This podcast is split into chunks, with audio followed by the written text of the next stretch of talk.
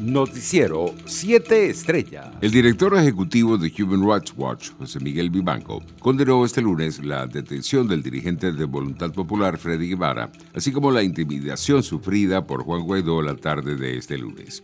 Así, no hay elecciones creíbles. Maduro debe liberar inmediatamente a Guevara si espera que la delegación de la Unión Europea en Caracas los tome en serio, escribió el defensor de derechos humanos en su cuenta en Twitter. El fundador de Voluntad Popular, Leopoldo López, exiliado en España, rechazó este lunes la detención de Freddy Guevara por acción de los cuerpos de seguridad del Estado. Hacemos responsable de su integridad física a Nicolás Maduro, escribió el dirigente político en su cuenta en Twitter. Entre tanto, el dirigente de la Alternativa Democrática que acaba de regresar a Venezuela, José Manuel Olivares, aseguró este lunes 12 de julio que no será candidato para las elecciones del 21 de noviembre. Olivares destacó que volvió al país tras permanecer tres años en el exilio para poder trabajar por el bienestar social de Venezuela. Los abogados del empresario colombiano Alex Saab quien se encuentra detenido en Cabo Verde desde mediados de junio de 2020, a espera de su posible extradición a Estados Unidos, solicitaron a la Corte de Apelaciones de la Nación Africana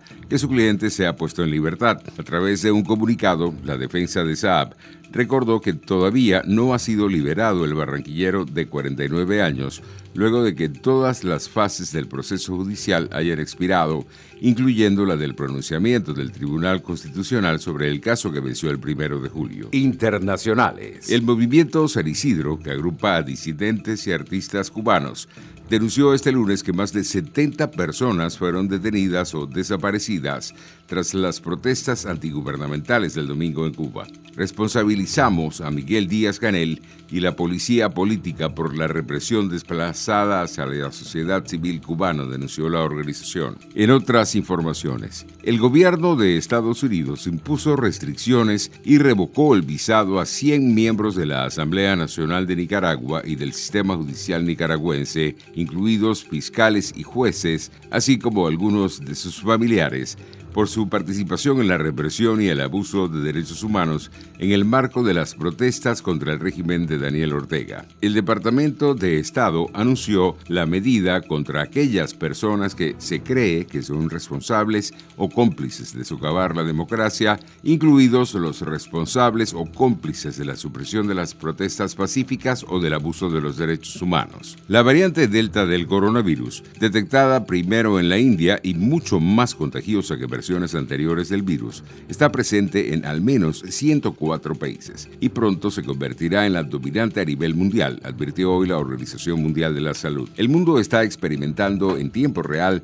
cómo el virus continúa cambiando y volviéndose más contagioso, subrayó en rueda de prensa el director general de la Organización Mundial de la Salud, Tedros Adhanom Ghebreyesus. La emergencia sanitaria está empeorando y ello amenaza vidas, trabajos y la recuperación económica global, advirtió Tedros. El gobierno de Brasil anunció este lunes 12 de julio que liberó 6.5 billones de reales, 1,2 millones de dólares, para un conjunto de municipios que acogerán a migrantes venezolanos que han huido de la crisis social, económica y política que vive su país. Los recursos servirán para financiar acciones de asistencia social para inmigrantes y refugiados de esta nación en el marco de una operación humanitaria que impulsan las autoridades brasileñas desde 2018, según fue publicado en el diario oficial. Economía. El Departamento del Tesoro de Estados Unidos emitió este lunes una licencia que autoriza algunas transacciones con la estatal Petróleos de Venezuela. Todas las transacciones y